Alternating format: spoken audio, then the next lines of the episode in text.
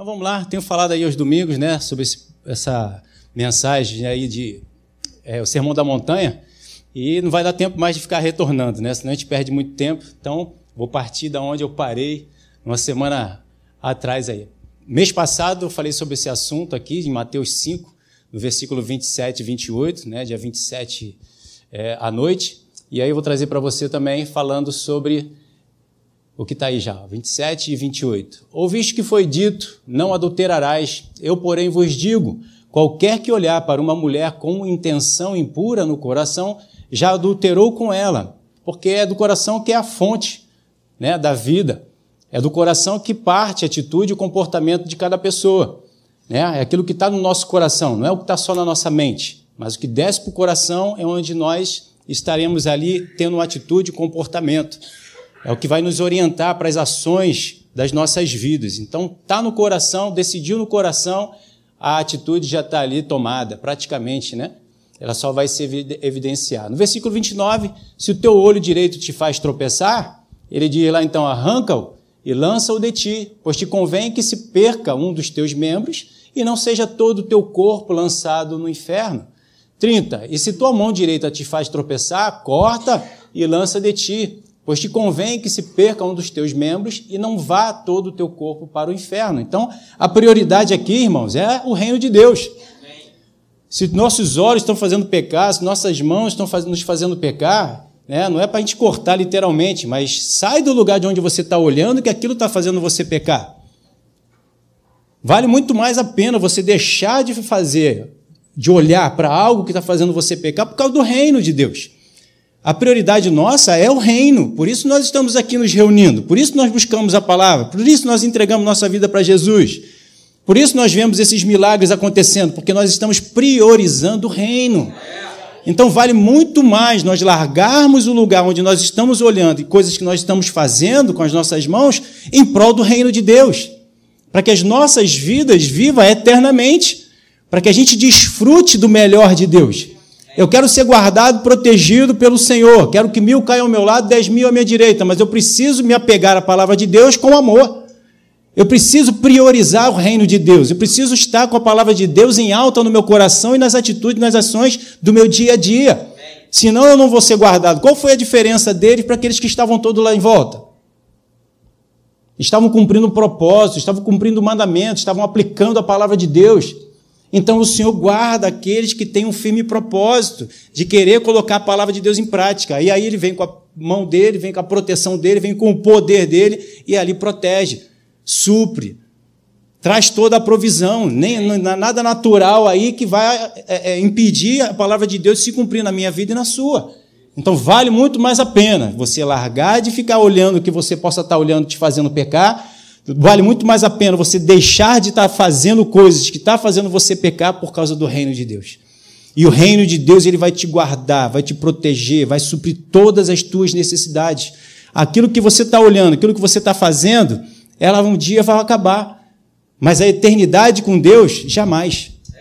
A vida, a verdadeira vida que vem e procede de Deus, ela vai se estabelecer para nunca mais você ter sede, como Jesus falou para aquela mulher samaritana. Em Jesus, no reino de Deus, a gente jamais tem sede. Sempre é suprido abundantemente a ponto de transbordar as nossas vidas. Amém? No versículo 31 ele diz ali: também foi dito: aquele que repudia sua mulher, dele carta de divórcio. Ele, porém, Jesus falando, né, ele diz: Eu, porém, vos digo: qualquer que repudiar sua mulher, exceto em caso de relações sexuais ilícitas, expõe a tornar-se adúltera. E aquele que casar com a repudiada comete adultério.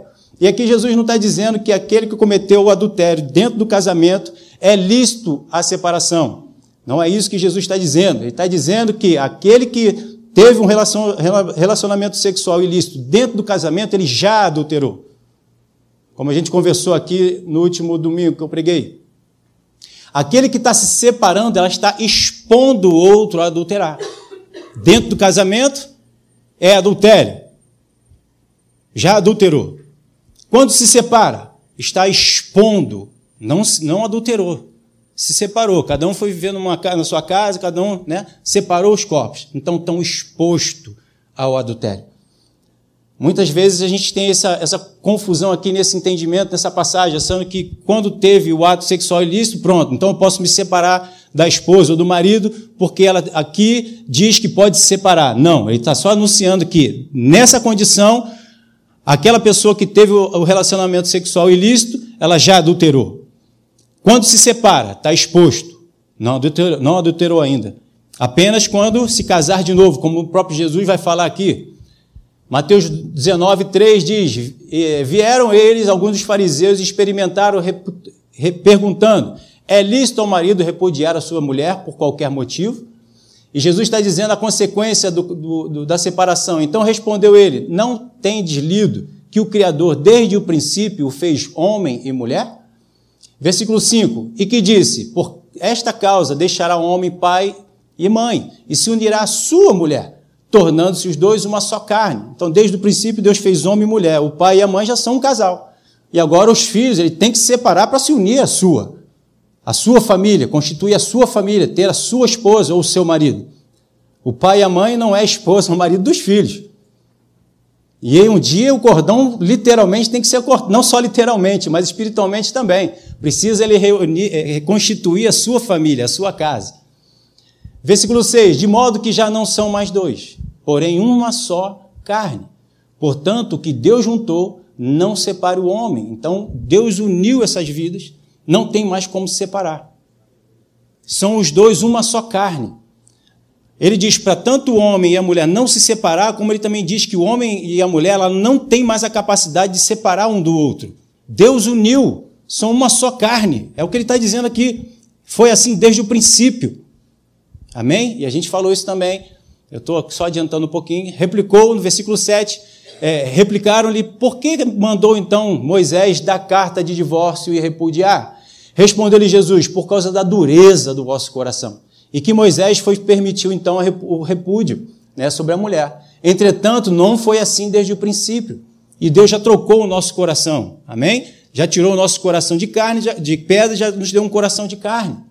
Como está escrito. Versículo 9: Eu, porém, vos digo: quem repudiar sua mulher, não sendo por causa de relacionamentos sexuais ilícitos, mais uma vez ele fala, e, caso, é, e casar com outra, comete adultério. Mais uma vez ele lembra: dentro do casamento já cometeu o adultério. Se casar, vai cometer o adultério. E o que casar com a repudiada comete adultério. Tanto quem repudiou quanto quem foi repudiado, ele está dizendo aqui que comete adultério se casar com outro, porque ele essa, é, é, esse casal ele era um só. Então nunca vai se separar. Versículo 10: Disseram-lhe os discípulos: Se é esta a condição do homem relativamente à sua mulher, não convém casar ao homem. Jesus, porém, lhe respondeu: Nem todos são aptos para receber essa, esse conceito, mas apenas aquele a quem é dado. Então, quem é apto? Quem foi apto da parte de Deus a se casar, e aí é o que a gente vai ver depois, aqui mais à frente, Paulo diz que nós temos que esperar a capacidade de Deus para que a gente possa se casar e não sair casando. Ah, vou casar, eu quero casar, já estou com idade, já estou com isso, com aquilo, acho que tem que casar, me casar, me casar. E não espera a provisão de Deus, o direcionamento de Deus. Não espera o Espírito Santo te preparar para você ser uma boa esposa, um marido, ser um bom marido, saber as motivos, as motivações de tudo pelo qual estão fazendo, simplesmente vão tomando suas próprias decisões. E é o que diz lá que no final dos tempos, tanto na época de Noé quanto na época de Sodoma e Gomorra, vão estar casando e dando de casamento, vão estar comendo, vão estar trabalhando. E a coisa que a gente não faz? O cristão ele não trabalha, o cristão ele não come, o cristão ele não casa. Então qual é a diferença? que está mostrando que naquela época eles faziam dessa forma e nós também fazemos aqui por sermos cristãos. É porque nós faríamos ou deveríamos fazer sempre tudo isso direcionado, balizado, instruído, aprendizado né, da parte do Espírito Santo. E não como o mundo faz, do jeito deles, da forma deles, da maneira deles, no tempo deles, tomando suas próprias decisões. Nós fazemos tudo porque buscamos o Espírito Santo, o Espírito Santo então nos prepara, nos abençoa e diz: agora tu pode casar, agora é esse trabalho que eu estou abrindo a porta para você, é dessa forma que eu quero que você faça, é dessa maneira, meus propósitos são esses. Nós não fazemos segundo aquilo que dá na nossa cabeça, que dá na nossa telha. A gente faz segundo aquilo que a palavra de Deus diz, segundo o que o Espírito Santo fala, segundo aquilo que Deus nos orienta para fazermos. Amém? Então, essa é a diferença, que o mundo faz as mesmas coisas que nós fazemos, só que nós fazemos segundo a orientação e a direção do Espírito Santo. Amém. Não fazemos de nós mesmos, apesar de ter muitos que fazem de sua própria cabeça, mesmo estando na igreja, mesmo tendo o Espírito Santo, mesmo tendo Jesus, que é o cabeça, mesmo tendo o Espírito Santo, que é o governo para nos orientar, nos conduzir. Não podemos largar o Senhor e ir fazendo do nosso jeito, pedindo a Deus para abençoar e vai dar tudo certo. Não vai dar. Versículo 12: Porque há eunucos de nascença, há outros que os homens fizeram tais, e há outros que a si mesmos se fizeram eunucos, por causa do reino de Deus. Quem é apto para admitir, admita. Então, quem está capacitado para fazer qualquer dessas partes, vamos dizer assim, desses eunucos aí, direcionado, orientado, direcionado pelo Espírito Santo, governado pelo Espírito Santo, que assuma a sua posição. Se Deus tem para uns que, ó, você vai, não vai se casar, como foi o caso de quem? Alguém lembra algum personagem da Bíblia que não pôde se casar? Jeremias. Aleluia. Tito está ali firme. Então Jeremias foi um que Deus falou, ó, tu não vai se casar. E separou ele para aquele ministério. Então ele se tornou eunuco. Outros ele diz, ó, agora eu quero que tu case. Alguém aqui? Eu posso levantar a mão, eu não queria, vocês já sabem disso. Mas Deus falou, quero que tu case. Eu falei, aleluia. Vou para o Congo, mas eu não queria casar. Mas Deus falou, eu te, eu te capacitei para você casar. Então, glória a Deus. Então, essa é a tua vontade, então eu vou cumprir a sua vontade. Então, eu me casei segundo a direção de Deus. Onde a gente vê muito, né, dos jovens até que eu andava ali, que queria casar porque queria, porque era a sua decisão. Mas não tinha direção de Deus e entrar num casamento em direção de Deus, eu vou te falar, meu irmão. não vale, não. Glória a Deus. Versículo 2, ali em Mateus 10, versículo 2, ele fala a mesma coisa, né? No, no próximo evangelho. E aproximando-se, alguns fariseus experimentaram, perguntando-lhe: É lícito ao marido repudiar sua mulher? Ele respondeu: Os que vos ordenou Moisés? Torna, é, tornaram eles. Moisés permitiu lavrar a carta de divórcio e repudiar. Mas Jesus lhe disse, mais uma vez, confirmando nos evangelhos a mesma coisa: Jesus não muda, Jesus é imutável. Aquilo que ele disse é o que ele disse. Não adianta vir com formas e jeitos e maneiras diferentes. Né? Então, por causa da dureza do vosso coração, ele vos deixou escrito esse mandamento. Porém, desde o princípio da criação, Deus o fez homem e mulher. Por isso deixará homem o seu pai e a sua mãe e unir-se-á a sua esposa. E com a sua mulher serão os dois uma só carne, de modo que já não são dois, mas uma só carne. Portanto, o que Deus juntou, não separe o homem. Em casa, é, e em casa voltaram os discípulos e interrogando-os sobre este assunto. Versículo 11 e 12 diz: Ele lhe disse: Quem repudiar sua mulher e casar com outra comete adultério contra aquele. E a ela repudi e se ela repudiar o seu marido e casar com outra, comete adultério. E aí, eu parei aqui na, na, no versículo anterior, né, de Marcos 10, 11 e 12, e aí eu quero dar continuidade para ver o que, que Paulo diz aqui em relação a essas situações de casar, divorciar, quando pode casar de novo, quando não. Ele fala ali então no 1 Coríntios capítulo 7, abra sua Bíblia se você quiser ir acompanhar, no versículo 7 diz assim: Quero que todos os homens sejam tais como também eu sou. No entanto, cada um tem de Deus o seu próprio dom, sua própria aptidão sua própria capacidade. Não foi isso que Jesus falou lá? Aquele que é apto, Paulo está aqui lembrando mais uma vez: ó, cada um tem de Deus o seu próprio dom. Qual foi o dom que Deus te chamou? Qual foi a capacidade que Deus te deu e está lhe dando? E na verdade, de um modo e outro de outro. Cada um tem um chamado e tem ele bem definido no seu coração. Por isso, nós temos que buscar o Espírito Santo, para que o Espírito Santo possa orientar, me instruir, me iluminar naquilo que ele tem para a minha vida. E não eu que sair querer fazendo porque um faz, o outro faz, porque um tem, o outro não tem. Não, cada um tenha um dom, um chamado, um, um, uma aptidão bem definida no seu coração. Nem todo braço vai ser braço, nem todo, né? Paulo não fala sobre isso, nem todo olho vai, o corpo todo é olho, não. Cada um tem um chamado, cada um tem uma direção. Versículo 8: E aos solteiros e viúvos digo que lhes seria bom permanecer no estado em que também eu vivo. Qual é o estado que Paulo vive? Versículo 9: Caso, porém, não se domine, que sejam que se casem, porque é melhor casado que viver abrasado. Então ele diz o quê? Caso, porém, não se domine, Paulo estava se dominando. Paulo estava solteiro, Paulo estava esperando no Senhor. O Senhor estava capacitando Paulo para um propósito. E Paulo estava se permitindo ser trabalhado da forma como Deus queria. Não do jeito dele, da vontade dele. Como ele disse: Não sou eu mais que vivo em mim. Eu já morri. Eu não tomo mais decisões. Eu não faço mais de mim mesmo. Eu busco o Espírito Santo para que ele me oriente, me governe, me instrua, me diga o que eu tenho que fazer. E é isso que eu vou fazer. O que o Espírito Santo me disser. E ele está dizendo, então, caso alguém não se domine, Vai casar. Versículo 10. E aos casados ordeno, não eu, mas o Senhor, que a mulher não se separe do marido. E aqui ele está falando justamente o que Jesus estava dizendo lá nos evangelhos que a gente acabou de ver. Aquela é a referência. Versículo 11. Se, porém, ela vier a separar-se, que não se case, ou que se reconcilie com o seu marido. E o que é marido, e o que e que o marido não se aparte da sua mulher. Essa é a orientação que Paulo fala, trazendo entendimento, claridade. Versículo 12. Aos mais digo eu, não Senhor, se algum irmão tem uma mulher incrédula e este consente em morar com ele, não abandone. Então, se uma pessoa, o casal, o homem ou a mulher, entregou a vida para Jesus e o seu cônjuge ainda não é convertido, Paulo diz: você que é convertido, continue casado. Continue com sua esposa ou com o seu marido. Porque você, aí ele vai dizer, ó, a mulher que tem marido incrédulo, e este consente em viver com ela, não deixa o marido. Então, se o homem é casado e é convertido e a mulher não, o homem não deixa sua esposa. Se a esposa é convertida e o marido não, não deixa o seu marido. Aí ele vai explicar. Porque o marido incrédulo é santificado no convívio da esposa. E a esposa incrédula é santificada no convívio do marido crente.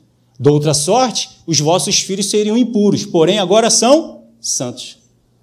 Então, por causa de você que está em Cristo, santifica tanto o seu cônjuge quanto os seus filhos.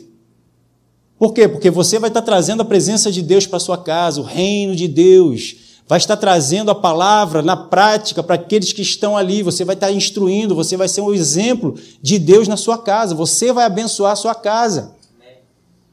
Você é a manifestação de Deus na sua casa. Você é a luz que vai dissipar todas as trevas na sua casa, na sua família. Entende? Versículo 15. Mas se o descrente quiser apartar-se, que se aparte. Não, mas vou ficar com ele porque eu creio que Deus vai trazer, vai converter. Irmão, Deus não faz se, o, o, o, se um não quiser. Poderão dois andar juntos se um não quiser? Deus quer, é da vontade de Deus, mas se essa pessoa não quer, não tem como Deus fazer. Eu fiz essa oração pelos meus pais. Falei, Senhor, entra lá, arrebenta o coração dele, a porta lá da incredulidade e salva logo ele. Ele disse, não posso. Falei, como não? O Senhor é Deus. Ele, se ele não quiser, eu não posso entrar, não posso fazer. Entendi. Mas ele disse, mas as portas do inferno estão nas minhas mãos. A chave é a porta do inferno. E ali eu entendi que eles não vão morrer, meus pais, enquanto a palavra de Deus não se cumprir. Aleluia. E eu estou aguardando, já tem mais de 20 anos. Ah, mas eu creio. E eu ainda vou batizar meu pai, assim como batizei minha filha. Seja onde for, em que momento for, por aspersão, por, por, por mergulhar, não importa. Mas que eles já estão salvos, estão. Porque Deus prometeu e Ele é fiel para cumprir. Maior é Ele do que o meu pai. então, eu vou só na fé acreditando. Então, Deus vos tem chamado a paz. Se ele, lê mais aqui em cima. Mas se descrente quiser apartar-se, que se aparte. Em tais casos, não fica sujeito à servidão, nem o irmão, nem a irmã. Deus vos tem chamado a paz. Então, se aquele incrédulo, né, tanto a mulher quanto o homem, quiser ir embora, que vá. Deus tem chamado a paz. Não fica brigando com essa pessoa, com o cônjuge, para que ele fique, para que continue. Não. Se ele quer ir embora, deixe ir embora. Amém? Versículo 16: Pois como sabes, ó mulher, se serás teu marido, se salvarás teu marido? Ou como sabes o marido se salvará tua mulher? Versículo 17: De cada um segundo o seu. Ande cada um. Ah, deixa eu falar aqui. Aqui está dizendo, parece que é, é, é, Paulo está sendo incrédulo, né? De estar tá dizendo que o, o, o incrédulo não vai ser salvo, que a gente não está tendo fé, que Deus não tem o poder. Só que essa pessoa que não aceitou ainda Jesus, ou que não foi um, casa, um, casamento da parte de Deus, né? Deus não uniu, essa pessoa não é de Deus. Você é de Deus, porque você entregou sua vida para Jesus. Agora, aquela outra pessoa, ela não está não, não, não tá na mão do Senhor, ela está fazendo segundo a vontade dela. Deus não vai obrigar ninguém. Ah, mas eu tenho o meu casamento, eu tenho a minha família, eu tenho o meu. Aí Deus tem uma promessa ele vai trabalhar naqueles que são dele. Ele salva tanto você quanto aqueles que estão à sua volta. E se Deus decidiu que é melhor você ficar sem essa pessoa, ele tem a decisão certa, ele tem a escolha certa. Pode ser que lá na frente essa pessoa se salve, entre, entregue a vida para Jesus e Deus traga ela para ele. Mas se Deus está permitindo ir embora, por alguma forma ele não convenceu, se ele está decidindo que é melhor você se separar dessa pessoa, amém. Deus é o cabeça, tomando a melhor decisão para o seu corpo. Amém? Glória a Deus. Então, versículo 17. Ande cada um segundo o que o Senhor lhe tem distribuído, cada um conforme Deus o tem chamado. É assim que ordeno em todas as igrejas. Aí ele vai dizer no 18: Foi alguém chamado sendo circunciso? Aqui não é circunciso né, do, do, da circuncisão, não. A circuncisão aqui é a aliança, o casamento que eu e você é, é, é, nos aliançamos e estamos marcados da parte de Deus. Né? Tanto que ele diz: a circuncisão não dá para ser desfeita, né? Então o que ele está dizendo aqui é sobre o casamento. Foi alguém chamado estando casado? Não desfaça o casamento. Foi alguém chamado estando separado? Não se faça casar. Deu para entender? Sendo alguém chamado circunciso, não desfaça a circuncisão. Foi alguém chamado estando incircunciso, não se faça circuncidar. A circuncisão em si não é nada, a incircuncisão também nada é, mas o que vale é guardar as ordenanças de Deus. Cada um permaneça na vocação em que foi chamado. Mais uma vez, se Deus tem preparado para mim uma vida de casado, casado, eu vou viver casado, eu vou continuar casado. Se Deus me chamou, né, aquele casal que Deus os dois aceitam a Jesus, entregam a vida para Jesus, né, continue casado. Deus está abençoando o seu casamento. Se você foi chamado, ou o homem ou a mulher, e o cônjuge não veio, continue como você está agora, solteira. É a oportunidade, Paulo vai falar. Olha aqui, no versículo 21, foste chamado sendo escravo, não te preocupes com isso, mas se ainda pode tornar-te livre, aproveita a oportunidade. Então você aceitou Jesus. O outro não é cristão e quis ir embora, aproveita a oportunidade. Você não está obrigado a ficar com essa pessoa, seja homem ou seja mulher. Ele quis ir embora, se separou. Você agora está vivo e essa pessoa continua morta. E qual é a separação? É até que a morte vos separe. Então você agora tem vida, o outro continua morto. Então você pode se separar. Amém? É isso que ele está dizendo. Versículo 22. Porque o que foi chamado no Senhor sendo escravo é liberto do Senhor. Semelhantemente, que foi chamado sendo livre é escravo de Cristo. Então eu fui chamado escravo, estava casado. O Senhor me libertou. E agora eu sou escravo de Cristo. O que ele está dizendo? Agora eu tenho que obedecer o que Cristo está me mandando fazer, e não eu fazer aquilo que eu acho que eu penso. Eu não tomo as decisões da minha vida, eu tomo decisões de obedecer a Deus. Essa é a única decisão que eu preciso você tomar. Decisão de obedecer a palavra de Deus, a vontade de Deus. Porque não sou eu ou você que vai salvar ninguém, nós não, somos tábua de salvação de ninguém. Nós podemos é obedecer o Senhor, Ele tem os planos e os propósitos perfeitos para as nossas vidas. A vontade dele é boa, agradável e é perfeita.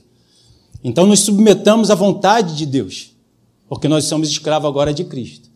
23. Por preço foste comprado, não vos tornei escravos de homens. Então Jesus pagou o nosso preço para nos libertar. Então por que nós vamos continuar ou ficar escravos dessa pessoa ou daquela pessoa? Hum? 24. Irmão, cada um permaneça diante de Deus naquilo em que foi chamado. Então, se foi chamado casado, permaneça. Estamos na presença de Deus. Se foi chamado para ser solteiro, ficar sozinho, fique. Por enquanto. Deus vai prover, Deus vai primeiro vai te mostrar, te revelar, trabalhar na minha vida, na tua vida, para depois me, é, me capacitar para que eu possa casar, enfim, aí é a direção de Deus. Amém? Versículo 26. Considere por causa da angústia a situação presente ser bom para o homem permanecer assim como está. Estás casado? Não procure separar-te. Estás livre de mulher? Não procure casamento. Mais uma vez, ele lembrando aqui de que são decisões que eu possa querer tomar, mas eu sempre vou ser orientado, conduzido, direcionado pelo Espírito Santo. Então Deus vai me direcionar. Ele comprou a minha vida, ele pagou um preço pela minha vida. Se eu sou dele, eu preciso ser guiado, orientado, direcionado por ele. Então não tomo decisão de mim mesmo, mas tomo direção do Espírito Santo. No versículo 39, diz lá: A mulher está ligada enquanto vive o marido. Contudo, se falecer o marido, fica livre para casar com quem quiser, mas somente no Senhor. Conheço pessoas que, se Deus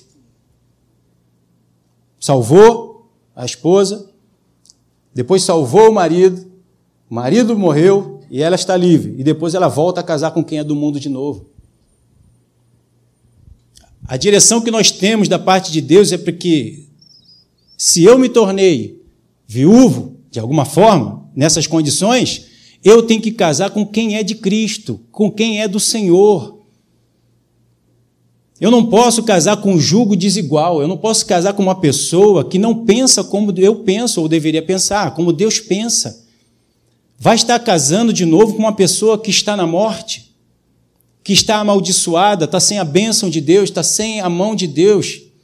No caso da mulher, é mais complicado ainda, porque ela está dando autoridade da casa dela para o homem, para o marido, que é o cabeça da casa. E se esse homem é do mundo, está trazendo a maldição para dentro da sua casa. Então, se você vai casar de novo e Deus está até te orientando a isso, tem que ser alguém que é da igreja, que é filho de Deus, que é homem ou mulher de Deus. Não pode se casar com aquele que é do mundo. Ah, mas Deus vai salvar. Então deixa ele ser salvo primeiro. Ah, mas eu vou lá para salvar ele. Quem salva é o Espírito Santo. Eu e você não somos melhores do que o Espírito Santo para salvar ninguém. Então, se essa pessoa quer casar comigo, então se converte, depois deixa eu ver teus frutos, para depois eu ver se realmente é de Deus, vai confirmar meu casamento contigo ou não. E não sair tomando decisões pela fé. Pela fé a gente diz que faz um monte de coisa. Mas a fé é aquilo que Deus me diz para fazer, para que eu coloque em prática. Porque a fé vem do ouvir, fazer aquilo que Deus tem para a minha vida e para a sua vida. Amém? Amém. E para a gente fechar, 1 Coríntios 7, 39. Na nova tradução da linguagem de hoje diz: A mulher não está livre enquanto o seu marido estiver vivo. Caso o marido morra, ela fica livre para casar com quem quiser, contanto que se case com um cristão. Ou o homem casar com uma irmã cristã, uma pessoa cristã, e a mulher casar com um cristão. E aí os dois vão ser guiados, orientados e abençoados pelo Espírito Santo. Então esperem Deus. Paulo diz isso até para Timóteo, 1 Timóteo, ele fala para as viúvas: espera no Senhor, ora. Ora ao Senhor, busque ao Senhor, para que Ele te oriente, para que Ele te ilumine, para que Ele te governe. Então, qual é o meu papel? Orar ao Senhor. Então, se eu oro ao Senhor, eu vou ter a direção certa, a atitude que eu preciso ser, e vou acertar em tudo que eu fizer. Então, deu para entender o que a palavra de Deus diz aqui? Ela diz que se eu casei em Cristo, se me separar, eu estou expondo. Tanto eu, a minha vida está sendo exposta, quanto a vida da minha esposa está exposta ao adultério, porque nós não vamos estar tá tendo nosso relacionamento. E então ele chama aquele que se converteu, o homem ou a mulher, e o outro cônjuge, ele não é, não aceitou viver com ela e quer ir embora, pode ir embora. Se essa pessoa quiser se casar de novo, ela tem que entregar a vida para Jesus e casar com alguém que é de Cristo. Deu para entender? Esse é o que a palavra de Deus nos orienta. Casamento em Cristo, só quando um dos dois morre. Aquele que veio do mundo, mesmo que casado e Deus chamou os dois, permaneça casado. Se um foi chamado e o outro não, que se separe. E esse que vai se casar de novo, que pode se casar só com um cristão, irmão ou a irmã. Deu para entender? Deu para pegar? Glória a Deus, vamos ficar de pé.